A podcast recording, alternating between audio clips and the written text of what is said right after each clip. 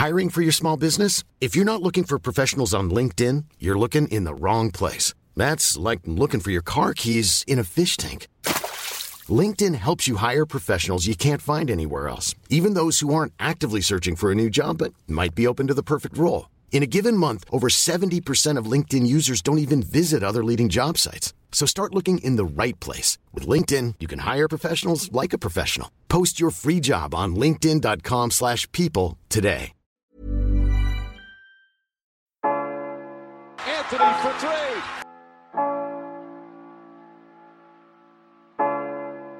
Step back. Walker. It's Lillard. He got the shot off. James for the win. It's gone. LeBron James at the buzzer. Durant swings past everybody for the emphatic jam. Oh, Curry splits the defense behind the back. Fires a three. Oh, he puts it in. What a spectacular move. The lob. The. Oh, what a monster jam by DeAndre Jordan. Anthony Davis slams it home. Oh, oh, oh. James Harden. It's Westbrook with time. Westbrook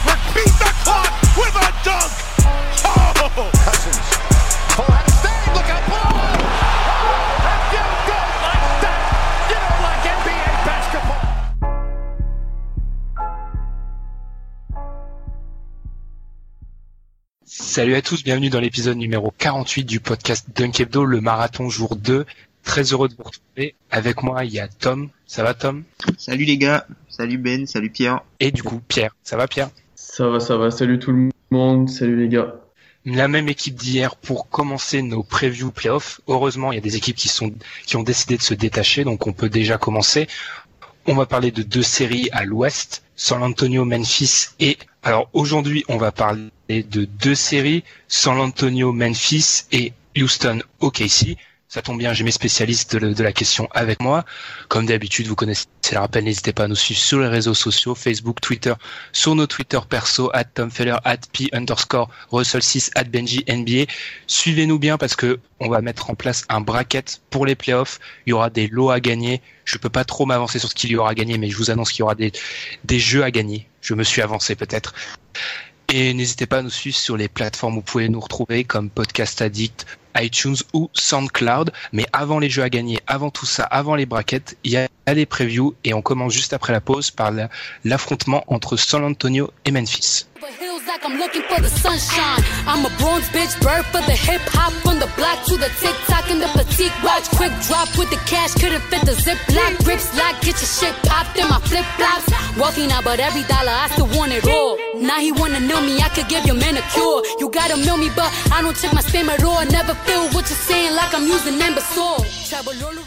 San Antonio, tête de série numéro 2, affronte Memphis, tête de série numéro 7. Les équipes se sont jouées quatre fois dans l'année, deux victoires partout.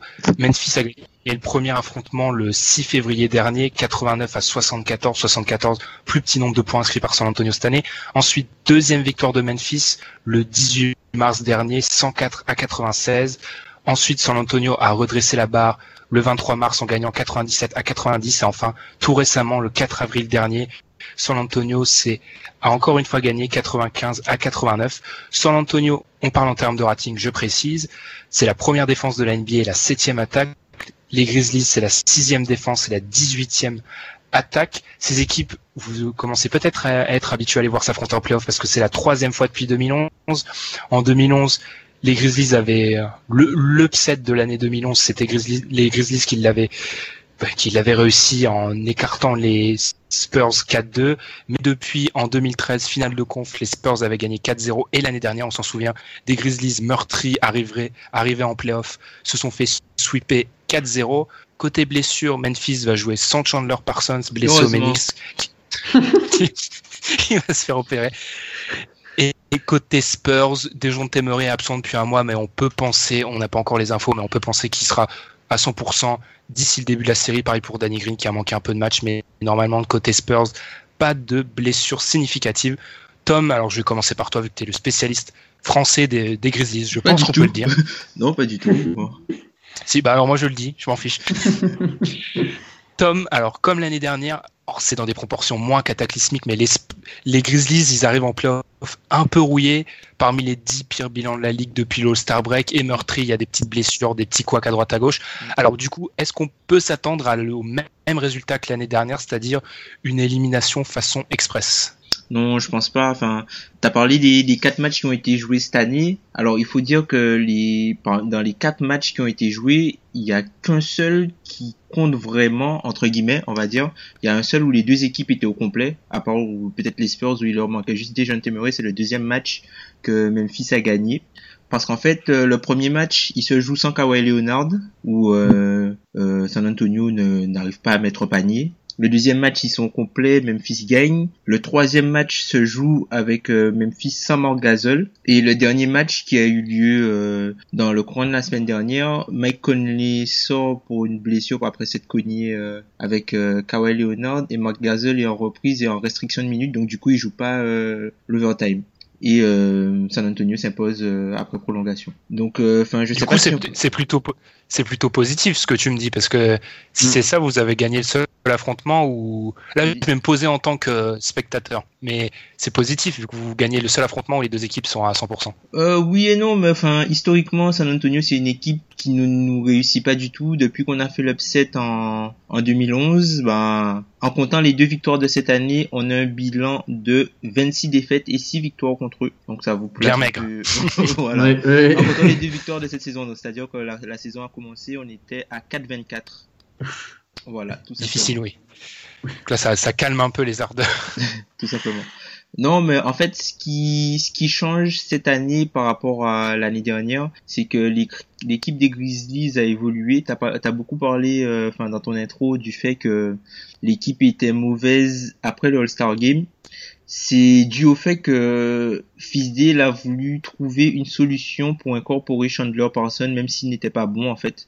Donc du coup, qu'il soit bon ou pas, il avait ses 20-25 minutes. Et euh, ben du coup, parce qu'enfin, il estime, et je le comprends, c'est avec Chandler Parsons qu'on avait le plus d'upside, donc il faisait le maximum d'essais.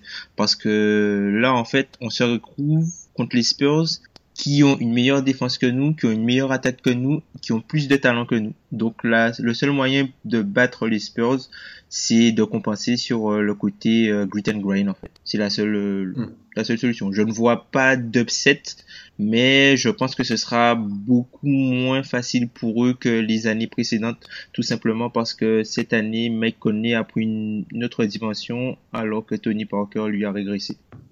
Justement, on va en reparler. On l'a déjà bien attaqué, euh, l'ami Tony, euh, dans notre épisode dernier. C'est Pierre qui s'en était Chargé, Pierre qui s'en oui. était- oui, chargé. euh, très, très justement, j'étais d'accord, mais, mais quand même, il a, juste pour préciser, les Grizzlies depuis l'All-Star Break, c'est 9 victoires, 13 défaites. Voilà, c'est un 21e bilan NBA. Du coup, Pierre, est-ce que c'est pas un peu là une des clés pour que Memphis espère bousculer les, les Spurs, qu'on est tous d'accord que une victoire c'est pas possible. Est-ce que c'est vraiment la clé de d'exploiter au maximum cette faiblesse Tony, même si, et on va en parler, je pense, ils peuvent tenter de cacher Tony euh, face aux face aux Grizzlies. Ouais, bah, je suis complètement d'accord avec ça. Tu as une faiblesse, pas flagrante, mais marquée en phase défensive. Il faut que tu l'exploites, surtout que toi, tu as moins de talent offensif pur que les Spurs. Il faut absolument que tu arrives à exploiter cette faiblesse. Après, comme tu viens de le dire, à mon avis, euh, Parker, il va sûrement défendre sur euh, Tony Allen, peut-être, je pense. Ouais. Je sais pas si c'est une bonne idée. Et Probablement. Kawhi, et Kawhi sur euh, Mike Conley? Kawhi sur Mike Conley? Ou non, par non, contre, je ça, crois non. pas, non, non, non, ça, je crois Non. pas. Peut-être sur les, Green sur Mike sur- Conley? Ouais, je pense. Ouais. Peut-être sur les dernières actions, Kawhi sur Mike Conley, mais sinon, je vois pas, hein. Je pense pas. C'est un des trucs les moins. C'est une- je vais te dire. je C'est pas forcément une très bonne idée. Ouais, c'est un secret peut-être en NBA, mais Kawhi sur les meneurs ultra rapides, il a, il a du mal en fait. Oui, ce qui reste logique, ce qui est complètement Ouais. logique. Quand tu fais 2-3 et que t'as un tank, c'est un peu normal. Ok. Donc oui, après caché Parker, après comme tu as dit sur Tony Allen, Tony Allen, enfin dis-moi si je me trompe Tom, mais pour moi il est capable d'aller chercher des fautes sous le panier, chercher des rebonds sous le panier, de rebonds offensifs. Contre Oklahoma, il l'avait fait deux ou trois fois quand Westbrook s'oubliait. Mm. Et il pourra sanctionner Parker à ce niveau-là, mais c'est une faiblesse à exploiter. Et après, le problème pour Memphis, c'est Kawhi, quoi. Et c'est un très gros problème pour eux parce que je les vois pas rivaliser. Ils ont pas de joueur qui puisse qui peut se hisser proche de Kawhi ou le défendre ou rivaliser avec lui offensivement et défensivement. Donc euh, ça va être compliqué pour eux. Et comme tu l'as dit, Tom, pour moi, pour qu'ils essaient de, de bien les embêter, faut faut que les Grizzlies retrouvent leur défense euh, comme les dernières années quand ils avaient fait l'upset, la super chiante, super physique. Il faut qu'ils rentrent dans la gueule des Spurs tout simplement. hein. Enfin, au bout d'un moment, on le sait que ça va être leur faiblesse. Donc euh, voilà. Et à ce niveau-là, j'ai une petite question. Est-ce que vous pensez vraiment que Marc Gasol va être capable de rentrer dans la gueule de son frère vraiment? Moi, Ah, je, je sais pas comment ça va se passer entre les deux. Moi, franchement, euh, Marc Gasol, euh, face à Pau, enfin, je, je pense que Je pense qu'il va, il va il, tuer pour moi. il- Pareil. il va pas, il va pas. Enfin, c'est les playoffs, gars. hein. Enfin, on est frères Hum, après, tu vois. Mais est-ce que t'as pas un petit supplément non, d'âme Tu vois ce que je veux dire? T'as pas un petit non, Après, mais moi, ce que je si tu perds, en si le tu le domines pas, si tu le domines pas, t'es en vacances. Et puis, euh, enfin, je pense que tu vois, Pogazol va sortir du banc. Et je vois Mm. plus que tu auras plus à un duel entre Pogazol et Zibo que plus euh, entre Morgazol et Pogazol. Morgazol, ce sera sûrement euh, Deadmon qui sera dessus. Et on a un gros problème contre les Spurs, mis à part Kawhi. C'est que ben, leurs deux meilleurs joueurs, Kawhi et Lamarcus Aldridge, on n'a aucune réponse défensive à apporter à Oui, ces gars-là. Lamarcus Aldridge, c'est un match-up nightmare pour Memphis. Vraiment. Les- J'ai l'impression, Tom, il y a beaucoup de match-up ni- nightmare pour Memphis. c'est pas agressif ce que je vais dire, mais j'ai l'impression qu'il y a beaucoup de. Bah, bah, en fait, le problème, c'est que la, la domination des ailiers fait que vous, vous n'avez pas forcément les ailiers pour défendre sur. euh, et ça vous met forcément en Voilà. difficulté. D'où, d'où le recrutement de Chandler Parsons l'été dernier. Qui, et, qui, encore une fois, on va pas le défendre parce qu'il est un- pratiquement indéfendable, mais c'était logique dans l'idée des, des dirigeants de Memphis. C'était logique, c'est juste que. Ouais. C'est en train de devenir une catastrophe. Mm. Mais c'était logique. Si on, on pouvait comprendre ce recrutement. Mais là, c'est clair que son absence laisse un vide abyssal. Et tu peux pas défendre un top 5 NBA. Tu peux pas défendre Kawhi avec ce qui reste à Memphis. C'est juste pas possible.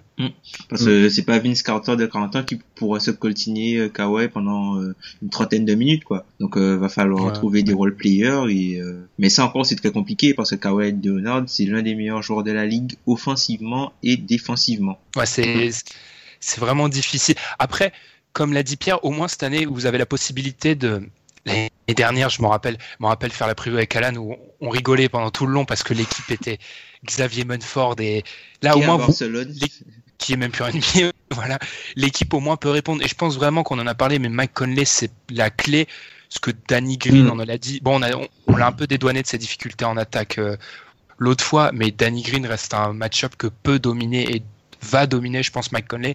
Et c'est là où il faudra appuyer, comme sur Marc Gasol. De toute façon, c'est les playoffs, on le dit tout le temps. C'est tes meilleurs joueurs qui font la différence. Bah, Complètement. surtout, C'est pas ton douzième ou ton, euh, c'est sûr. Ben, c'est ça. Après, il y a, il y, a, il y a quelque chose d'encourageant, c'est que cette année, Memphis commence à, apprivoiser le tir à trois points, notamment avec euh, Mike Conley qui fait une saison à trois points euh, cette saison euh, totalement folle. Je crois qu'il est à 40% euh, sur plein de tentatives. D'ailleurs, c'est le premier joueur de la franchise à dépasser les 900 tirs à trois points et les 10 000 points cette année. Donc, euh, félicitations à lui. Mm. Et euh, ben, avec le tir à trois points, on s'offre une arme qu'on n'avait pas. Et euh, bah, du coup, ne soyez pas étonnés si vous voyez beaucoup de Troy Daniels avec Zibo, des choses, ce genre de choses-là. En fait, et ce que je trouve intéressant aussi cette année comparé aux autres années, c'est que hum, du coup, on avait Zach Randolph avait toujours énormément de problèmes de match-up quand il jouait les Spurs parce qu'il fallait se coltiner soit euh, Tim Duncan, soit la Marcus Aldridge qui euh, Mar- la Marcus Aldridge qui n'aime pas forcément beaucoup Zibo et Zibo ne l'aime pas Il n'y a pas beaucoup de joueurs qui aiment Zibo. hein. Ouais, ouais. ben, en fait, il y a une petite rivalité entre les deux par rapport au fait que Zach soit passé par à Portland et tout, et qu'au début il dominait euh, Randall, euh, il dominait euh, euh. Aldridge. Ouais, Mmh, c'est c'est un d'accord. petit toujours un match spécial entre les deux. Mm. C'est pour ça que la Marcus Aldridge est, est vraiment un nightmare parce qu'il a vraiment envie de faire mal.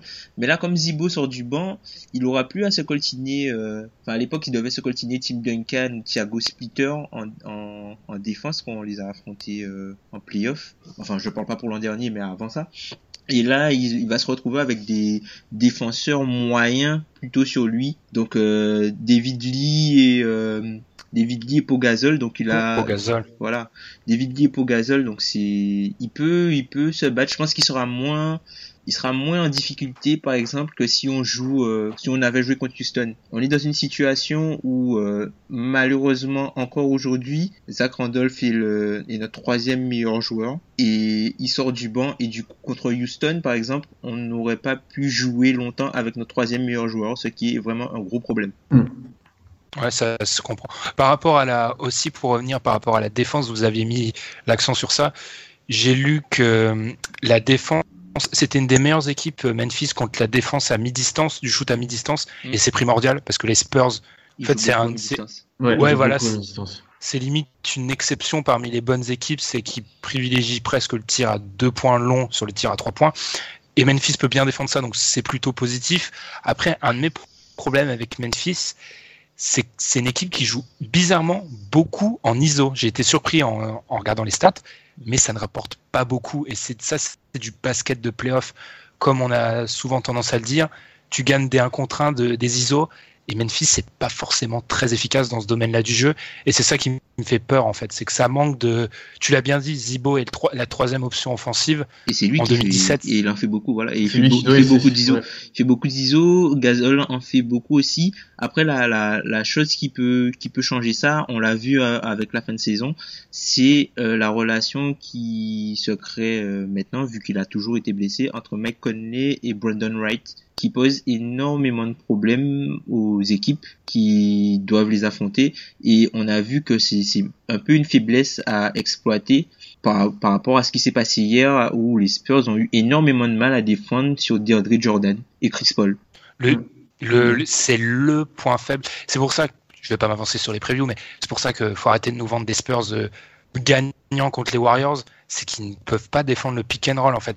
Oui. Toutes les, les bonnes équipes face à eux, ils, ils, ils visent Parker Gasol ou Parker, etc., ou etc., Gasol, et ils le mettent sur le pick and roll, ils les mettent sur le pick and roll et ils les assassinent. Mm. C'est, c'est pour ça que c'est à Memphis peut-être d'utiliser cette euh, de user de façon presque outrancière le, le pick and roll euh, ouais Conley Gasol Surtout que tu as un Conley qui, je pense, est un meneur capable de et tirer et de driver et d'être dans la lecture de jeu sur la passe. quoi. Tu as vraiment un- beaucoup plus que d'autres meneurs qui vont faire que tirer. Conley, je pense qu'il est capable de gérer ce pick and roll. Et Gasol, il est capable aussi de ressortir, d'aller dans la raquette. et- Donc ça peut être une arme à double tranchant. Là. Et c'est cette faiblesse-là qu'il a exploité aussi. hein. Après, c'est, enfin, au niveau des rollmen, on n'est pas très très bon, à part Brandon Wright, justement, qui, euh, ben, lui qui est bon, parce qu'il fait que ça, quoi. Que Est-ce ça. que c'est Gasol, il s'écarte pas un peu trop des fois? Bah. Ouais, c'est un, c'est un, c'est un souci, sauf que, en fait, dans la, la façon de jouer actuellement prônée par David Fisdale, c'est une obligation pour, c'est une obligation que Gasol a, a limite l'obligation de, de, de, de faire ça, quoi, parce que c'est pas, c'est pas, c'est pas forcément un bon rollman, tu vois, il y a on a Mm. du mal à le trouver, le, le timing n'est pas forcément très bon, Mm. ou, et, et Gasol est, est très lent. Gasol est vraiment Oui. très lent. Donc du coup, c'est pas un, un rim runner qui va te mettre la pression à la Brandon Wright, tu vois. Le temps de faire le pick and roll, tu vois, le, le temps de descendre, tout ça, il va peut-être prendre du temps pour exploiter la brèche. Sinon, quand il aura la balle, il va essayer de tricoter, il va sortir un shoot à mi-distance. Vaut mieux, tu vois, qu'il essaie de faire du catch and shoot ou qu'il crée depuis euh, la à trois points, vers- notamment vers Anthony Allen qui est excellent dans tout ce qui est coupe au panier. Franchement, euh, j'espère que les Warriors ne le recruteront pas l'an prochain euh, au contrat minimum parce que franchement cette année, Tony Allen au niveau des coupes, le jeu sans ballon, il a énormément progressé.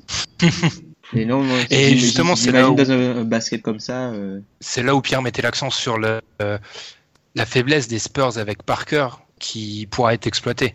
Après, on est, on est, on essaye de, comme d'habitude dans ce genre de cas, on explique peut-être pour ceux, les fans des Spurs qui se, qui se demandent là, on, on dit beaucoup de bien de Memphis parce que dans ce genre de cas, qui, dans ce genre de série qui paraît déséquilibré, faut toujours mettre l'accent sur le petit poussé entre guillemets, je dirais, Ah, mais on va parler des avant Spurs bien sûr hein. parler ouais ouais avant, de parler des Spurs.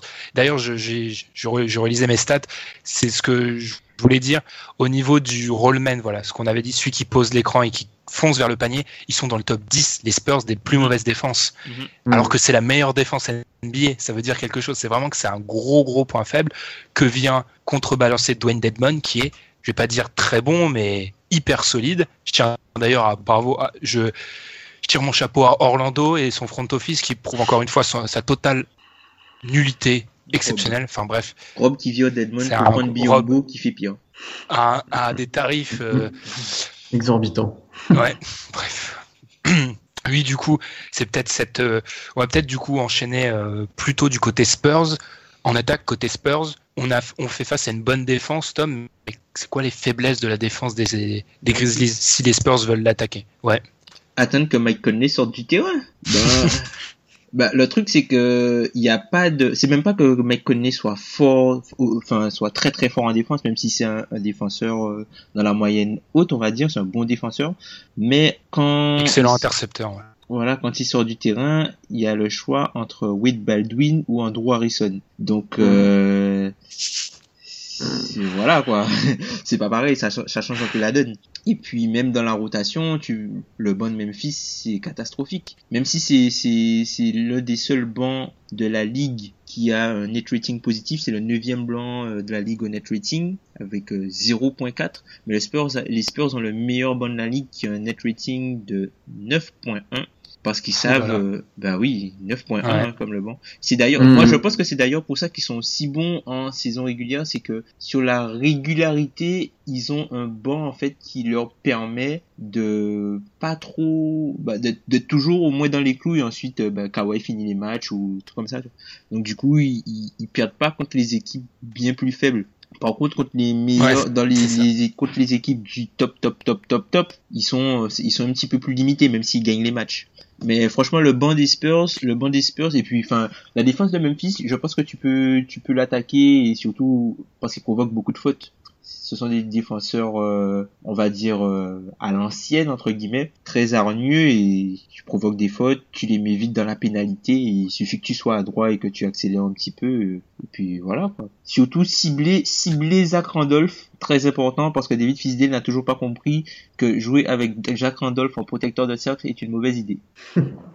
Alors que pourtant ça tombe sous ça tombe sous le sens. Un peu. Après, vous, avez- vous, vous n'avez pas trop d'autres. euh, Après, c'est un choix par euh, défaut, parce que vous n'avez pas trop d'autres solutions pour protéger la raquette en dehors de lui. Il y a Wright, il y a même Deontay Davis, tu vois, tu peux le mettre. Tu peux, je Après, suis désolé, je suis c'est désolé mon- pour protéger le cercle, mais tu, tu peux, tu peux pas mettre Zipo en, en, en pivot. Mm. En pivot, tu vas Après, pas pour une- en pivot. Après, pour une série de playoffs, c'est mon côté Ouais. euh, vieux con, mais les, les rookies, ça passe pas. hein. Ah oui, part mais ouais, sont ouais, je suis d'accord avec exceptionnels. ça. Je suis d'a- je suis d'accord avec toi, mais en fait, Ouais. le, le souci c'est que dans la seconde unité, tu te retrouves avec Zibo et Troy. Tu peux pas mettre Troy Daniels dans un sec avec Zibo en protecteur de cercle. C'est beaucoup trop de. Pierre, Mm. j'adore Pierre. il rigole, il Ouais. nous fait les- Ouais, ça fait- Parce que Tom, il- il en a. Je, vois que Tom est des fois désemparé devant les choix de Memphis, comme moi je le suis devant les choix de, de donc. Non, parce que on va chose. parler de ces matchs Christon. Oui. oui. Ce que, ce que je trouve impressionnant, moi, c'est et je vous fais pas des fleurs parce que vous êtes mes collègues. Je sais même pas si on peut dire collègues, ça fait un peu trop professionnel. C'est le niveau d'analyse. On a l'impression que vous connaissez, enfin, vous connaissez vos équipes comme euh, sur le bout de vos doigts. C'est assez impressionnant. Vous. Non, c'est juste impressionnant. Du coup, c'est pour ça que je dis que Tom, c'est le spécialiste français du, du Memphis, des Grizzlies de Memphis. Moi, un autre problème que j'ai, Tom, du coup, c'est bien parce qu'en fait, là, on, est- on essaye de poser, on pose des questions à Tom. C'est la question à Tom, cet épisode. Moi, j'ai un énorme problème. C'est que les Spurs, dans les moments clutch, comme les définissent les stats de NBA.com, c'est une des meilleures équipes de la NBA. Ils sont très, très forts. Memphis se bat bien, 9 mais est-ce que ça va pas être un moment là où le manque de talent va se faire clairement sentir quand tu auras la Marcus Aldridge, tu l'as expliqué très bien avec Kawhi, des mecs que vous ne pouvez pas stopper dans ces moments serrés. Ça, ça a posé problème, non? Ah oui, bah, bah oui, ça, ça fait la différence. Après, je pense que les, les clutch stats de Memphis ont été un petit peu tronqués par rapport au fait qu'il y, a- il y avait des matchs euh, où euh, ben, les joueurs étaient pas, enfin, les joueurs étaient pas là. ou- Enfin, il y a, il y a eu beaucoup. de- Au début de saison, Memphis était l'équipe la plus clutch de la ligue et de très loin. ah, oui, Ap- après, oui, il y a eu- voilà. Mm. ouais. Après, il y a eu les blessures, il y a, il y a eu des, des matchs où, enfin, ouais, il y a eu des matchs où enfin, Westbrook gagne tout seul. Il y a un match où Lillard gagne tout seul. Enfin, McCollum qui gagne tout seul, mais je sais pas combien. Mais non, non, mais après, c'est, c'est, à ce niveau-là, c'est le talent qui fait la différence. Et il faudra que, si Memphis veut gagner, il faudra que Mm. l'un de ses joueurs les plus talentueux, soit Gasol ou Conley, où Vince Carter, s'il se rappelle au bon souvenir des Spurs euh, quand il était avec Dallas, montre euh, mon- montre le bout de son nez, voire, voire même Zibo. Mais franchement, les Spurs sont vraiment, euh, comme ils disent, euh, ils sont ils sont ils sont au-dessus de nous en termes de talent. Enfin, c'est une meilleure équipe qui a plus d'expérience. Et euh, moi, je serais surpris même que je serais surpris qui, je serais surpris qu'on gagne cette série, mais vraiment très surpris. Hein. Moi, je nous donne 30% de chance de gagner cette série. Ah non, pour moi, vous, pour moi, vous en avez mal. 4 environ. Ah oui, moi, je suis à 10 max quoi. Toi tu donnes 30, c'est déjà beaucoup, je trouve. Pour compléter, juste pour euh, ensuite on va enchaîner. Pour euh, compléter, ouais, depuis le 1er mars, Memphis c'est la 17e équipe au niveau des clutch stats, au net rating. Donc on voit bien là, le, c'est un peu descendu à du fait des blessures et, et tout ça. C'est vrai que là, pour revenir là-dessus, les 30% de chance, ça dépend après comment tu t'évalues ton pourcentage, mais pour moi 4, pour moi vous gagnez un match c'est bien, deux c'est génial. Ensuite, euh, je parle même pas de 3 ou 4. C'est un- Non, non, non. Non, je pense euh, Du coup- on peut on peut en gagner deux et bizarrement, je pense qu'on va en gagner un à l'extérieur sur les deux si on en gagne deux. Je pense Ah, qu'on peut, en- peut gagner un à l'extérieur, mais euh, on peut en gagner un à l'extérieur et perdre chez nous, je pense, si on en gagne deux. Ah d'accord. Donc tu n'as plus confiance à, au l'avantage du terrain des, des Grizzlies qui soit si déterminant que ça, comme ça a pu l'être avant. Ah non, non, pas du tout. Enfin, Memphis, euh, chaque série de playoffs, à part euh, quand ils se font, à part quand se fait sweeper, chaque série de playoffs, on gagne un match à l'extérieur. Depuis euh, le début du Grit and on gagne au moins un match à l'extérieur. Ça c'est les stats du spécialiste français des Grizzlies. Après, euh, on va pas du coup, on va pas tarder à donner nos, nos pronostics. Vous y a... enfin, si t'as rien à rajouter, Tom, c'est bien beau, match à l'extérieur gagné, etc. Mais j'hésite vraiment entre le 4-1 et le 4-0. Je vois pas. En fait, c'est des- c'est c'est la version Coca Light des les Grizzlies, c'est la version Coca Light des, Spurs. des Spurs, tu vois. Bah ouais bah c'est c'est à mi-chemin c'est à, c'est à mi-chemin cette saison entre euh, les enfin si tu veux il y a les Spurs il y a Utah et il y a Memphis entre guillemets enfin c'est des équipes C'est qui sont à peu Les près trois dans- évolutions du but. voilà Ouais, c'est oui, des oui, équipes oui, qui sont à peu vrai, près dans, dans dans le même modèle mais euh, voilà je pense que enfin quand tu es en playoff ce qui compte c'est d'avoir les meilleurs joueurs de ton côté et ça donne tenu à les meilleurs joueurs euh, de la série donc je pense pas qu'il y aura qui enfin même si on se bat au final on va se battre ils vont transpirer peut-être les matchs seront serrés certes il y aura pas beaucoup de points mais ils vont passer et finalement c'est ce qu'on retiendra On le dit souvent. Ouais, voilà, on le dit souvent. C'est quand t'as le meilleur joueur de de la série dans ton équipe, t'as un gros avantage et que il est de très loin le meilleur de joueur très de la très loin série. voilà De très, Très très loin, ouais. des deux côtés du terrain, de très très loin. Après, il, y a, il, y a- il peut y avoir débat entre euh, des joueurs 3, enfin, de 2, 3, 4, parce que cette saison, je suis pas persuadé que la Marcus Aldridge fait une meilleure, fasse une meilleure saison que, Non, je pense que pas- ni Conley ni Gasol. Et ensuite, après, le troisième meilleur joueur, je pense que c'est Gasol de leur côté. Désolé, Tipeee. Je pense que c'est Gasol de leur côté et, euh, et Randolph chez nous. Donc après, c'est un peu serré, mais le delta entre le meilleur joueur et le deuxième meilleur joueur de la série est trop important pour moi. Ouais. Ouais. Ça Ouais. fait un peu comme euh, vous imaginez, on en revient constamment à la même série, mais vous imaginez Paul George contre les Raptors l'année dernière, mais vous mettez des joueurs compétents à côté de Paul George. C'est ça l'idée. Paul George était largement au-dessus du, du reste du lot sur cette série. C'est ça. Quand un joueur est trop dominant et en plus là il est bien entouré, ça va passer. Et surtout Donc, qu'il y a personne pour le défendre. Surtout, ouais, en plus. Du coup, messieurs, c'est le moment où on se ridiculise, où on annonce que les Cavaliers vont perdre, ils vont se prendre une tôle contre les Warriors. voilà, juste pour me rappeler. Non, mais l'année dernière, ça. C'était mon seul échec. Je suis toujours heureux d'avoir d'être l'homme qui a annoncé que OKC tapait les Spurs. Mo- Moment de pronostic, messieurs. Moi, je vais donner. J'hésite toujours entre le 4-1 et le 4-0. J'avoue que j'hésite. Je vais donner 4-0 pour les. Je vais peut-être changer d'ici à ce qu'on remplisse nos, nos braquettes, mais je donne 4-0 pour euh, les Spurs. Hmm. Moi, je suis à 4-1. J'ai- Je pense qu'ils en prendront au moins un, les Grizzlies, parce que c'est quand même une bonne équipe et c'est une équipe accrocheuse. Et ce sera pas forcément que des matchs faciles pour les Spurs, loin de là, mais ils vont s'en sortir à 4-1 je pense. Moi, je suis à 4-2 Et parce Tom que l'écart s'est resserré entre les deux équipes. Alors, les Spurs sont toujours au-dessus, mais l'écart est, l'écart est moins grand que les années précédentes entre les deux. Du fait que, Ok, comme bah j'ai oui, dit au que, non. voilà, que, que Parker a beaucoup baissé et Conley n'est plus le même joueur qu'avant. Il se contente de faire des passes, là, il est beaucoup plus agressif. D'ailleurs, euh, Moi, j'ai. Ouais, vas-y, Tom. Non, d'ailleurs, c'est c'est en partie grâce à euh, à ce que fait euh, Nick Van Exel avec lui. Mm. Moi, j'ai ça- ju- ça se tient ça. Moi, j'ai juste peur que ça soit un show Kawhi, en fait, cette série. J'ai trop peur que Kawhi marche sur euh, les, les Ah, Grizzlies sans dominer. avoir Il va de. dominer. T'as t'as qui- rien, rien à lui opposer en fait. T'as t'as Vince Ouais. Carter, t'as Vince Carter, t'as peut-être euh, t'as Vince Carter et t'auras euh, t'auras du Tony Allen, t'auras du James Ennis, mais là encore c'est voilà quoi. Parler de James Ennis en, en tant que facteur d'une série de playoffs, euh, voilà quoi, on n'est pas là quoi. C'est c'est difficile. ouais. Bah, nous, on, on a, on a fini pour cette première preview des playoffs à l'Est. On se retrouve après la pause. On va parler. La Pierre va pouvoir parler de tout son amour pour Russell Westbrook. On va s'envoler du côté de Houston pour parler de OKC Houston. Yeah, New York Times, come listen to these New York rhymes. A southern nigga with a New York mind. In the concrete jungle of Queens, trying to be kings. Getting to the money it seems by any means as I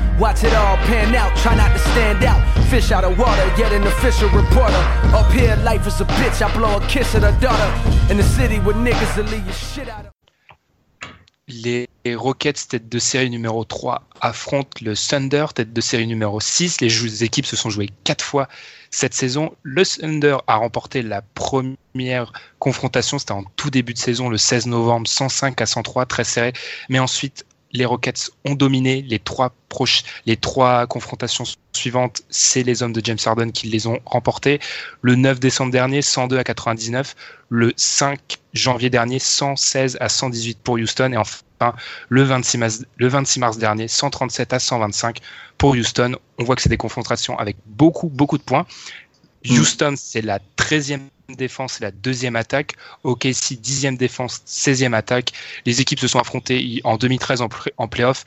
Le Thunder a gagné 4-2, mais c'est un peu anecdotique parce que tout le monde le sait, l'équipe a beaucoup changé depuis. Côté Rockets, Sam Decker est absent, mais c'est vraiment la seule, et je sais même pas si on peut dire absence significative. Est-ce que Sam Decker est significatif Je vous laisse en débattre, mais je ne pense pas. Il y a Troy Alors, Williams. Bah, sur, le a dernier trois- match, sur le dernier match, la dernière confrontation, il avait été important, Sam Decker. Il y a Troy Williams. Alors, il y a Troy Williams, Pierre, c'est ça la Pierre, alors, on fait souvent de cet affrontement un duel au sommet entre les deux candidats au titre d'MVP, parce qu'apparemment, il y a des gens qui ont toujours pas compris que le trophée ont donné les votes avant le début des séries. Non, mais ça, ça m'a choqué. Mais du coup, Pierre, est-ce que on sait que en théorie, les deux MVP, les deux candidats au MVP devraient répondre présent, et c'est plutôt les coéquipiers qui devraient faire la bascule. En l'occurrence, on a souvent dit que Harden était mieux entouré que Westbrook. Est-ce que c'est là que va se faire la différence dans cette série? Oui, je suis complètement d'accord avec ça parce que Harden et Westbrook vont faire leur stade, vont faire leur jeu, vont mettre le jeu en place, etc. Et c'est les role players plus les lieutenants, on va dire, qui vont faire la différence et qui vont devoir décider en gros du sort de la série.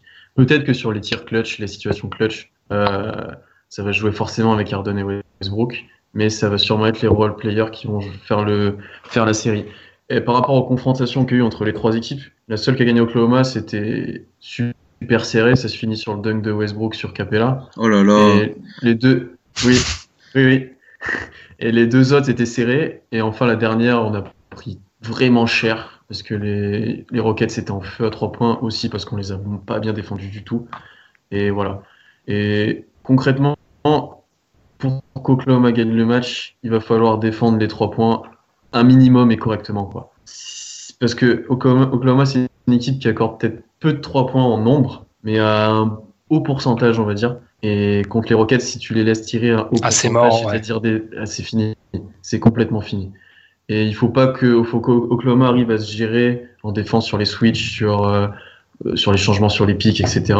Sinon, on va vite être perdu. Et je pense que si on arrive laisser les Rockets à leur stat en saison, c'est-à-dire à peu près en dessous des 35%, on va dire, peut-être qu'on pourra avoir une chance, une petite chance, mais sinon c'est mort. Parce que le, on en a parlé avec Tom déjà l'autre fois, pour moi, le, les remplaçants et le backcourt de Houston, c'est-à-dire Gordon, Lou Williams, Beverley sans compter Harden, est beaucoup plus décisif que le, les grands du Thunder. Et c'est là que la différence se fait en fait. Du coup, euh, je me pose vraiment en spectateur là. Vous avez eu ce débat-là, et justement, est-ce que niveau match-up, alors je vais pas dire que c'est la kryptonite, ce, ces extérieurs du Thunder, mais un mec comme Oladipo, un mec comme Robertson, c'est des mecs qui ont les capacités athlétiques, ce sont des bons Mm. défenseurs. Est-ce Mm. qu'ils peuvent justement, Tom, poser problème à la mécanique euh, Mike D'Antoni, surtout qu'on sait, alors ça on va peut-être en débattre après, qu'il y a cette, euh, c'est même pas une théorie, je pense que c'est avéré que les équipes de D'Antoni fonctionnent toujours moins bien en playoff qu'en saison régulière. Sauf que la NBA a changé et que le jeu de, quand tu regardes le jeu aujourd'hui, D'Antoni il a pas changé, sauf que le jeu devient plus comme ce qu'il prônait avant lui. Donc je pense Mm, qu'il a un mm, coup mm. d'avance. Après D'Antoni il est mal vu, mais si, si les mecs se lèvent pas du bas des Suns quand Steve Nash se fait casser le nez, ils vont en finale NBA. Oh, vous rigolez, les- vous rigolez les gars, mais si les mecs se lèvent pas du bas, euh, je suis pas sûr que les Lakers, euh, enfin bon, bref, on va pas refaire l'histoire. Non, mais moi en fait, ce qui me, ce qui m'interroge quand je, je regarde la série, je me dis qu'en fait que OKC est limité parce qu'ils pourront pas évoluer à leur pleine puissance. C'est-à-dire que tu, tu ne peux pas mettre une combinaison de deux grands, ce qui a fait ta force, Mm. contre Oui. Houston, tu ne peux pas. Parce que tu, tu peux pas te permettre de, de jouer avec euh, Counter et euh, Adams, Counter, Adams, même Tash Gibson, Adams, tu pourras pas le faire longtemps parce que tu dois défendre Ryan Anderson et le pick and pop à, 10 à 10 mètres là le- qui joue avec Harden. Tu, c'est limite. marque déposée de Tom. C'est limite, je me demande, ça je, vais poser la question euh, à Pierre, c'est limite, je me demande en fait, est-ce que euh, ne sera pas contraint, je, je dis peut-être une bêtise, hein, mais de jouer avec, par exemple, euh, Jeremy Grant pour chasser vraiment sur Ryan Anderson et puis il est capable Mm. de switcher et tout, et euh, vraiment, vraiment euh, opter plus pour le côté switch que le côté puissance en fait. Oui, je suis complètement Je d'accord vous avec laisse toi. discuter entre vous les mecs. Et- hein. Mais en fait, pour, pour Oklahoma, il faudrait faire un changement comme au handball en attaque et en défense après. Tu, enfin, c'est genre, il faudrait que tu mettes Grant vraiment parce que c'est un profil long, athlétique, qui est capable de sortir, qui est capable de défendre sur des postes, on va dire, de 2 à 4. Et il serait intéressant à mettre euh, pour défendre notamment sur Anderson ou sur Gordon et, au- et autres. Et à deux grands en attaque, tu as clairement un avantage. Quand tu vas jouer avec Gibson et Adams à l'intérieur, les Rockets, ils peuvent pas le défendre vraiment comme ils peuvent pas le défendre vraiment à l'intérieur. Et du coup, c'est assez compliqué de trouver le juste milieu, sachant qu'ensuite, tu as encore le problème Cantor qui défend notamment sur Porter. Des fois, il est perdu, il est un peu à la ramasse, quoi. Et c'est un autre problème aussi. Et de toute façon, je te dis que même en ayant vu les trois quarts des matchs d'Oklahoma, je suis incapable de dire qui va jouer la série de playoffs. Parce que, Est-ce que- Oui, vas-y Tom. Ben, parce qu'en en fait, moi je me dis que en playoff, on aura une équipe d'Oklahoma City totalement différente que celle qui a joué la saison régulière. Mm. hein. Parce que la saison régulière, c'est Oui. juste pour que Westbrook, enfin entre guillemets, fasse un triple double hein, que les mecs jouaient comme ça. Je pense qu'on aura peut-être un retour à la normale entre guillemets. Je, je précise bien entre guillemets où les joueurs qui doivent prendre les rebonds prendront les rebonds ou enfin et, et je pense même qu'on aura une plus grosse implication défensive de Russell Westbrook et ça ça peut contrarier ça peut contrarier Houston parce que quand je regarde Ouais. le, le, le 5 majeur du Thunder ils ont un defensive rating de 103.7 c'est C'est pas parmi- normal. ouais. Parmi les non mais attends mais parmi les, les, les- ils ont un defensive rating de 103.7 parmi toutes parmi tous les cinq majeurs c'est le quatrième defensive rating de la ligue derrière les Warriors Utah et les Spurs Il pourrait faire mieux. Il Il pourrait pourrait- faire mieux. Il y a, il y a- ouais. Il pourrait faire mieux certes mais Mm. c'est c'est déjà c'est déjà bien en fait et je Mm. me dis que je pense que là Donovan va jouer en playoff il va jouer en mode playoff là je pense il va pas jouer en mode il va pas jouer en mode euh, Westbrook MVP mais il va jouer je pense qu'il va il va faire des choses pour que toute l'équipe soit meilleure par contre je Ça, ne pense sûr, pas que ce sera je pense pas que ce sera suffisant pour battre Houston Mm. Bah, de toute façon, Donovan, sur la saison, il a déjà testé énormément de 5, certains qui avaient du sens, certains qui en avaient aucun. toujours marqué coup, par le que Sénat. J'ai cité, ouais, j'ai cité, où, à un moment, je crois, il a mis sur le terrain Norris Cole et Semach Christon en même temps, enfin, mais c'est pas possible, quoi. Et, enfin, il a testé beaucoup de choses, il y a des joueurs qui ont des fois joué 20 minutes, euh, même sur un même match, il y a des joueurs qui n'ont pas joué la première mi-temps, ils ont joué quasiment toute la deuxième, ça arrivait à Grant, notamment. Enfin, c'est difficile de dire qui va jouer et qui ne va pas jouer. Après, il y a beaucoup de problèmes sur le banc, notamment individuels, où les joueurs ne peuvent pas défendre, quoi. Enfin, je veux bien qu'un Abrines ou McDermott, ils sont capables d'apporter du, tir, mais ils ne défendent pas. Abrines, il défend pas. Donc, euh, tu peux pas. Ça va se payer un moment, surtout avec le banc de Houston qui fait que artiller, quoi. Et c'est un vrai problème. Et je pense que Donovan va avoir beaucoup d'ajustements à faire et ça sera intéressant à voir. Et après, par rapport au changement de jeu d'OKC, oui, ça va évoluer parce que de toute façon, en playoff, pour moi, y a, ça change de saison. C'est une nouvelle saison. Et, et la plupart des choses qui se passent en saison régulière, ça a tendance à moins arriver pendant les playoffs. Ça se resserre, etc. Mais il va y avoir beaucoup d'ajustements à faire et ce sera intéressant de voir comment Westbrook continue d'être utilisé. Si c'est la même chose, ce sera la même chose, mais ça sera peut-être un peu diminué. Et il y a une autre chose. Vas-y, Ben. Non, mais en fait, je vous rejoins sur cette, idée que ça change, mais c'est pas. Alors là, le truc qu'on vend aussi là depuis 20, depuis euh, deux mois là. Ah, il y a des équipes qui sont capables d'appuyer sur le bouton et changer. Ils vont pas. C'est difficile de changer euh, la Mm. façon dont tu joues alors que ça fait une saison que tu joues comme ça, Mm. 82 matchs. Mm. Je pense que ça va peut-être évoluer, mais ça peut pas changer vraiment, vraiment, parce qu'ils sont trop habitués à jouer comme ça. Alors oui, Westbrook va peut-être pas aller chercher les rebonds sur lancer franc, il va peut-être en laisser un ou deux par-ci par-là, mais ça va être toujours. Et de toute façon, ils ont pas le choix parce que c'est le, c'est la clé de voûte de l'équipe. Ça va être encore Westbrook l'homme orchestre. Encore Ah une oui. fois, je pense. Oui, Ben, c'est comme comme sûr. Harden de l'autre côté, comme Harden de, de, de l'autre côté. Mais après, moi, ce qui ce qui me fait le plus peur pour Oklahoma et c'est là où je donne l'avantage à Houston, c'est que je je suis j'ai la quasi certitude qu'il y aura au moins qu'il y aura quatre matchs au moins dans la série où Houston va mettre plus de 23 points. C'est exactement ça. Et c'est ce qui fait que, Mm. pour moi, les, c'est une théorie que j'ai, mais les Rockets sont insweepables. J'ai, lancé cette théorie parce qu'il y a forcément un match où les mecs, ils vont prendre feu, mais oui, oui, c'est ils vont les Warriors ont subi ça. Il y a la façon dont l'équipe est construite. Il y a forcément des matchs où ils vont et tu peux même mettre les Warriors. Ils vont te outscorer comme disent les Américains. Ils vont mettre plus de points que toi et, t'es fini. Mm. Tout simplement. C'est trop construit pour euh, vers le tir. Il y a un moment où Anderson va prendre feu, Harden va mettre des shoots pas possibles, Gordon, et là laisse tomber. Tu réponds pas à ça. Il y a trop de puissance de feu. Lou Williams aussi, il, peut- il a tendance à prendre feu. euh, je pense à la dernière confrontation, c'était, il sort du banc, il était à 8 sur 8, à 6 sur 6 à 3 points. Ouais, son premier Comme match. c'était n'importe quoi. C'était, Ah ouais, oui, non, non, non, c'était pas celui-là, c'était pas son Ah. premier. C'était pas son premier. C'était un contre Oklahoma, contre, la dernière confrontation contre Oklahoma, il a fait un match, euh, il mettait tout, quoi. Enfin, c'était insupportable. Mais vraiment, c'est- tu pouvais pas défendre.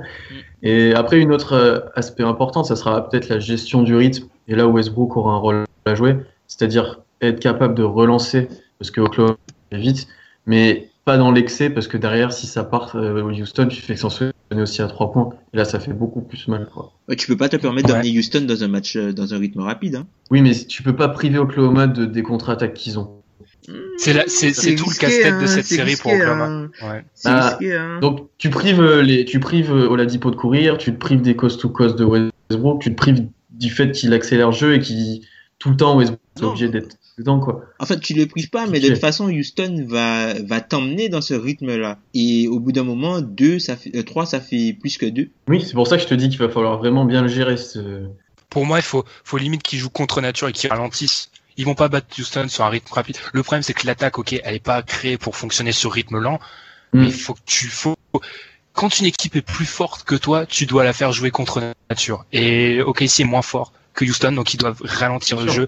Et Beverly a beau être potentiellement un des meilleurs défenseurs, je dirais pas le meilleur, mais potentiellement un des meilleurs défenseurs sur les postes 1 et 2, c'est Westbrook en face, il l'arrête pas. Donc c'est à Westbrook de, de savoir dicter le tempo, je vois ce que tu as voulu dire, mais sans, il faut ralentir, faut ralentir à Oui, Non, ils ont, ils ont, c'est- ils ont un tempo, ils ont un tempo assez similaire, les deux équipes, hein. Enfin, Oklahoma joue en, en moyenne par match sans possession, et puis Houston joue euh, en moyenne sans deux. Ouais, Ça mais tu vois- c'est pas, un petit, une petite différence, mais vu que les contre-attaques, les, le jeu rapide, ça se transforme en trois points, comme tu l'as dit, pour euh, Houston et en deux pour OKC, la différence est- se fait trop rapidement. Après, disons que ça serait vraiment pénalisé, vas-y, comme tu veux. Non, non, vas-y. Disons que ça serait vraiment pénaliser l'attaque d'Oklahoma de complètement ralentir, parce qu'il y a des situations qu'on doit exploiter en contre-attaque, ou même sur des grands lancers, parce qu'on a des grands assez mobiles, pour une fois, avec leur taille, etc. Mais, mais en demi-terrain, sur demi-terrain, en ralentissant, c'est là que tu pourras peut-être plus exploiter la force de Adams, Gibson, etc. Et où tu poseras peut-être plus de problèmes à Houston. Donc c'est un équilibre à trouver, et c'est là-dessus que je voulais insister, en fait, c'était sur la gestion de ce rythme. C'est-à-dire accélérer quand il faut et être capable de ralentir quand les autres sont en train de prendre feu parce que sinon c'est fini quoi. Ouais. D'où l'importance de Westbrook, euh, qui doit être euh, bon organisateur, ce qu'il a Mm. su être hein, cette année. Hein, c'est... ça reste quand même difficile. Moi, ce qui me fait peur surtout, c'est qu'on parle beaucoup de la façon dont, on va devoir attaquer OKC. OKC, c'est la 16e attaque NBA. Mm. C'est peu, hein. c'est vraiment peu. Et avec le meilleur scoreur NBA, Westbrook est toujours premier, je ne me trompe pas. Donc, euh, oui, oui. ça fait pas beaucoup. C'est en fait, c'est, on le dit souvent, mais ça va être, comme je l'ai dit dans ma question d'ouverture, ça va être un mec comme Oladipo de, de faire une ah. grosse série. Steven Adams aussi. Le match où Oklahoma gagne le premier, Oladipo fait un très très bon match. Il met quasiment tout dedans, il, il est vraiment bon et c'est ce qui permet aussi de gagner parce que Westbrook avait été accompagné de quelqu'un et obligé aussi Harden à défendre ou les autres joueurs à défendre. Parce qu'il y a ça aussi. Euh, Tom, justement, Oladipo, juste une petite euh, parenthèse, tu l'avais parmi tes joueurs les plus sous-cotés de la ligue, justement. En fait, euh, Victor Oladipo, il souffre du fait d'avoir été en deuxième, d'avoir été choisi en deuxième choix de draft. Donc du coup, il y a beaucoup de gens qui pensent que c'est un mauvais joueur qui sait pas shooter, que les gens qui disent qu'Oladipo ne sait, ne sait pas shooter, alors là les gars, faut arrêter. Hein. Oladipo, mettez-vous à la pêche. Cette saison, cette saison, Oladipo a, euh, il shoot à, à peu près presque 39% à 3 points. Il a le même. 36, 37. 37. Il a 37. 37% à 3 points, c'est le même pourcentage à peu près qu'Evan Fournier, dont personne ne doute des, dont personne ne doute des qualités de shoot. KCP doit être dans les mêmes C'est hein, plus qu'honnête, hein, c'est plus qu'honnête 37% hein, à 3 points. Donc les gens qui disent que ouais de toute façon Victor Victor Oladipo chaque fois qu'on lui donne le ballon à l'angle zéro c'est airball c'est truc mais il faut arrêter les gars. en fait, pas regardé cette année. bah, en fait c'est c'est le problème que j'ai avec ça, en fait, c'est que le fait que pour valoriser Westbrook, il diminue le niveau de jeu de ses coéquipiers. Et je trouve pas ça bien. Et je trouve que Victor Oladipo est un titulaire plus qu'intéressant à son poste en NBA. Est-ce que je suis pas, je suis pas complètement d'accord avec toi? Parce que je pense pas que Westbrook diminue, diminue le niveau d'Oladipo. Ah non, dans le sens pas du tout. Pour l'instant. Ah non, c'est pas ça. Ah, c'est pas, ce que j'ai dit. C'est pas ce que j'ai dit. C'est pas ce que j'ai dit. J'ai dit qu'en fait que, en fait que le fait que que Westbrook fasse énormément de choses ah, diminue la valeur de ses coéquipiers pour rendre son exploit plus beau. Oui, je, Dans les deux équipes, je pense que c'est le cas. C'est peut-être moins prégnant avec euh, Harden, mais c'est le cas des deux côtés. J'ai l'impression mm. qu'on fait passer les Oladipo, Gordon, Anderson, Robertson, Adams pour des des Charlots, mais c'est des bons joueurs NBA. Hein. faut, au bout d'un moment, faut arrêter. Hein. Quand, quand des fois j'entends ou je vois, euh, je vois que comme quoi que euh, Russell Westbrook a des coéquipiers du niveau euh, d'Anthony Davis, faut arrêter. Hein. Non, peut-être pas quand même. D'ailleurs, j'ai trouvé la stat et elle est assez incroyable. Devinez le pourcentage de réussite de Oladipo sur les trois points dans le corner, messieurs. Ah, il, doit à, il, doit être à, 40, 42, je crois. 44,2. Ouais, ouais, voilà, ouais, voilà. Mais moi, je trouve Oladipo plus intéressant, c'est justement en rôle de shooter dans le catch and shoot, où je le pensais beaucoup moins fort que ça, je, l'avoue, hein, et, et, je le trouve beaucoup plus, plus intéressant dans ce rôle-là, plutôt que quand il essaye de porter la balle, il essaye de driver. Et en fait, Oladipo, c'est un point à soulever, il tente cette année que très peu de lancers francs, mais vraiment peu. Et parce que peut-être qu'il a moins cette agressivité, qu'il est plus dans un rôle de shooter, et qu'il a du mal à, créer ses shoots. cette année, il tire deux lancers francs par match. Il tire deux lancers francs par match. Pas de ballon pour driver. Et puis, voilà. deuxième chose, enfin, pour en revenir à Oladipo, le gars, il a 16-4-4 en carrière sur ses quatre premières saisons. Alors, ça vaut ce que mm. ça vaut, mais dire que si si c'est un joueur juste correct, je suis pas d'accord. Moi, c'est Robert. Il y a des raisons, il y a des raisons pour lesquelles il, il a été payé 80 euh, millions sur 4 ans. Hein. Prestige lui a pas donné 80 millions pour, sur 4 ans parce que c'est juste un joueur correct. Hein, je suis désolé et on se concentre beaucoup sur Aledipo, mais il y a aussi le cas, je trouve, Robertson. Il a été adoubé par les meilleurs défenseurs de l'histoire de la NBA récemment, et pour moi, c'est pas anodin parce que il est aussi très fort, Robertson. Or, certes, c'est un non-facteur total en attaque, mais alors total dans des proportions hmm. pas possibles. Mais alors, voilà, c'est ça. Je pense que, franchement, toi, je pense que c'est même pire, mais vraiment. Je pense que c'est. Ouais, mais alors en défense, je suis désolé sur. Euh, il est top 5 à sa position. Hein, je, je suis même. Ouais, facile. Ouais, facile. Après, le problème de Robertson, c'est qu'il y a des matchs où il va être énorme. Genre, euh, le dernier match contre Milwaukee, il a éteint Janis, mais il a éteint. Après, il s'est occupé de. C'était Middleton. Après, il a éteint tout le monde, quoi. Mais vraiment, il y a des matchs où il va se faire allumer. Parce qu'il il sera peut-être moins concentré, je sais pas, mais il, des fois, il a du mal à. On dirait qu'il choisit ses matchs ou selon l'adversité, il y en a qu'il est prêt à éteindre. Et, enfin voilà. Et c'est ce qui m'embête un peu. C'est le lot de tous les grands défenseurs. Hein, Des fois, tu, tu mm. as beau, c'est ce qui est, c'est ce qui est dur en NBA en fait, c'est que des fois t'as beau être le meilleur défenseur du monde, ben comme MKG, t'en prends 60 de, de Libron et puis le lendemain tu prends 62 Melo. Ah, terrible. Justement, par rapport à ça, Pierre, est-ce que tu mettrais plus Oladipo, qui est aussi un très bon défenseur, pas dans la même stratosphère que Robertson, ou plus un Robertson sur Harden? Parce que clairement, tu as les armes pour le gêner plus que les Rockets vis-à-vis de Westbrook, je pense, mais tu préfères qui vis-à-vis du match-up? Ça dépend peut-être qui y a d'autres sur le terrain aussi. Si un... Par exemple, si tu as un Lou Williams, je préfère avoir un Oladipo sur Lou Williams et Robertson sur Harden. Et après, à voir comment ça se profile quand il y a Harden, Gordon, Beverley, Anderson. Pour moi, ça va être Robertson qui va défendre sur Harden. C'est quasiment, je pense que ça va être le choix fait et c'est assez logique. Mais Oladipo peut être intéressant parce que il peut impact, il va un peu plus vite que Robertson, je pense, Oladipo.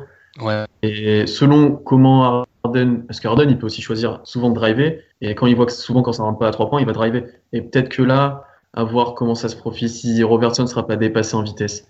Mais Robertson va avoir un gros rôle dans cette série pour limiter l'impact d'Arden, c'est obligatoire. Ouais. Moi, je pense que il y a des bons arguments. Ouais, vas-y, Tom, vas-y. en fait, je pense plus que dans, dans cette série, en fait, il faut plus pour OKC essayer de défendre des zones plutôt que défendre des joueurs. Genre le. Toi, tu veux défendre points de, de la NBA. Hmm t'as du coup, as du courage.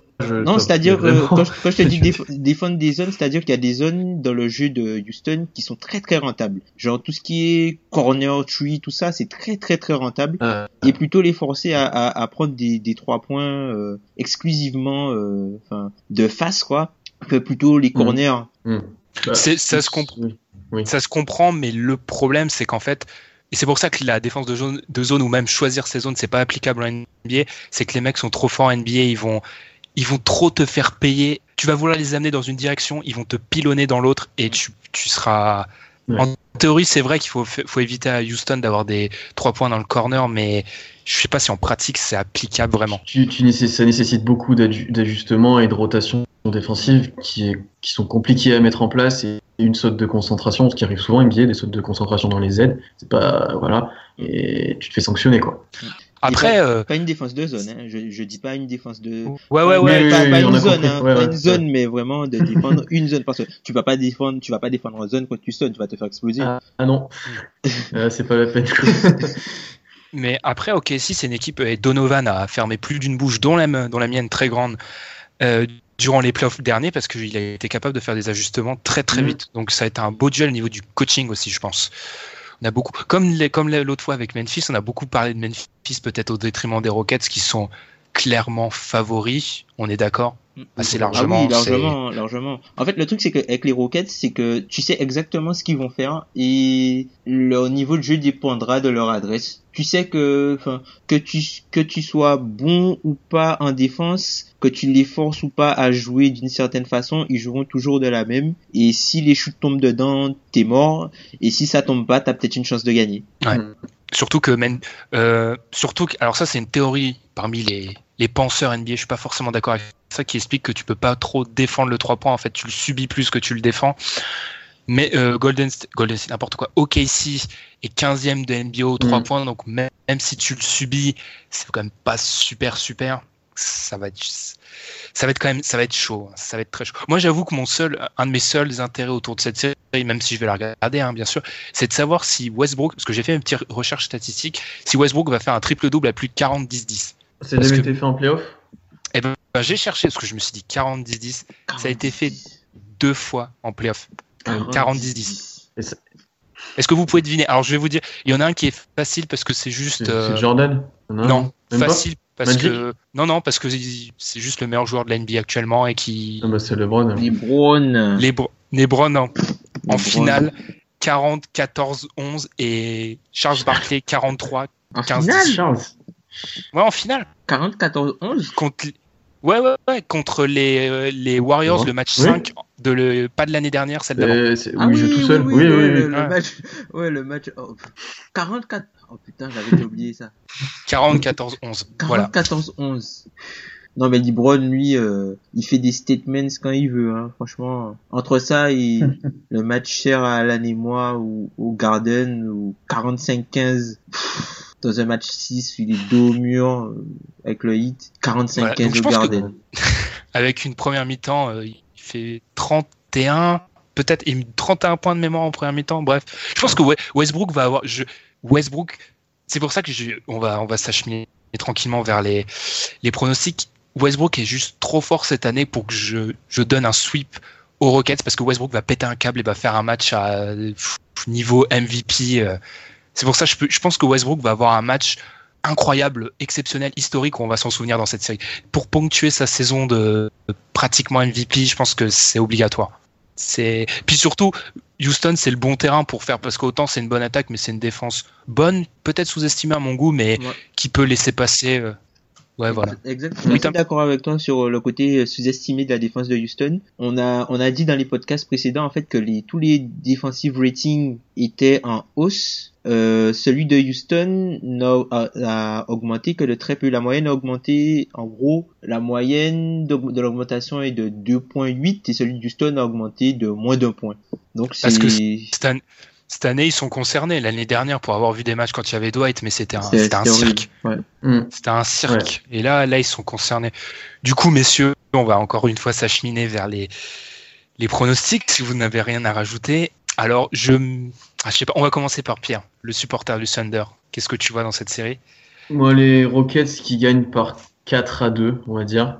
Et j'annonce un, il y aura un match où ça va être un blowout euh, monumental, où un peu comme le dernier confrontation qu'il y a eu, et où tout le monde va dire euh, Harden MVP, machin. Je vous annonce, je vous l'annonce. Hein. Donc voilà. Moi, je pense que le over-under pour euh, blowout, il est à plus de 1. Moi, je vois bien deux blowout, blowout facile. Hein.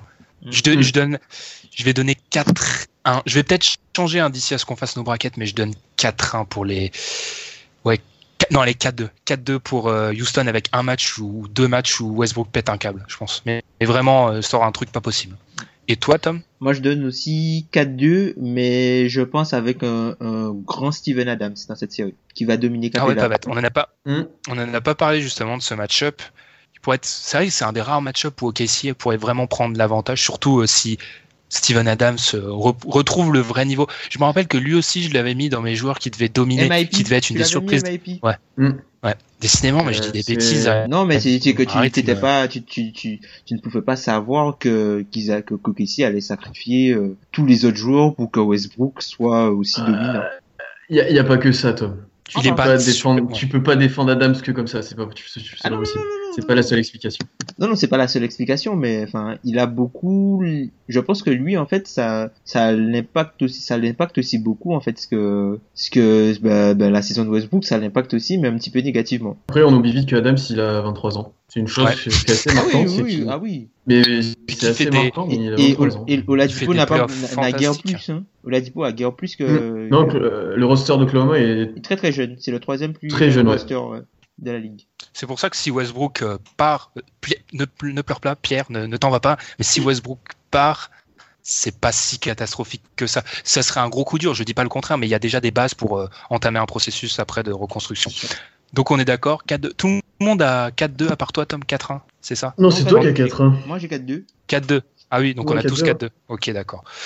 Bah du coup, on va finir pour cette première preview playoff. N'hésitez pas à nous suivre tout au long de la semaine et du coup, je vais en je vais en profiter pour faire un message pour cette fin d'émission. Il y a un an tout juste, on commençait l'émission. Je me rappelle encore euh, le premier enregistrement avec Alan, euh, les voix un peu, la boule au ventre, les voix pas très assurées, les montages qui durent une, journée, véridique. Le premier épisode, ça m'a pris une journée pour le monter. Voilà, c'était c'était un peu folklorique comme début, mais on est très content. Un an après, on est toujours là l'audimat est de plus en plus grand. On vous remercie pour ceux qui interagissent avec nous sur les réseaux sociaux, ceux qui ont participé à un podcast avec nous. Merci à vous les mecs et tous ceux qui ont participé à Alan, Antoine, Arthur, Jérémy, Nathan et vous. Tom et Pierre, merci beaucoup. Euh, merci à toi, c'est toi qui fais plus gros du taf à chaque fois, donc euh, c'est mm. surtout toi qui es responsable de où on en est maintenant. Hein. Faut pas se voiler la face. Oh merci tu beaucoup. tu peux te féliciter aussi. Tu peux te féliciter aussi. Je m'auto-félicite. Et voilà, donc merci beaucoup à tous ceux qui interagissent avec nous, c'est vraiment cool. Merci beaucoup. On va continuer de grandir, vous inquiétez pas. bah, déjà on continue de grandir avec cette, initiative géniale du marathon. Donc du coup, bah, on vous retrouve dès demain pour un nouvel épisode. Je vais être avec Antoine. Vous, vous l'avez déjà entendu pour parler de Golden State et de Portland, une autre série à l'Ouest, vu que l'Est ne décide pas de se décanter, que du coup on a un peu du mal pour savoir qui va affronter qui. Bon bah on vous souhaite une bonne nuit de NBA, parce qu'il y a encore des matchs et à demain. Salut.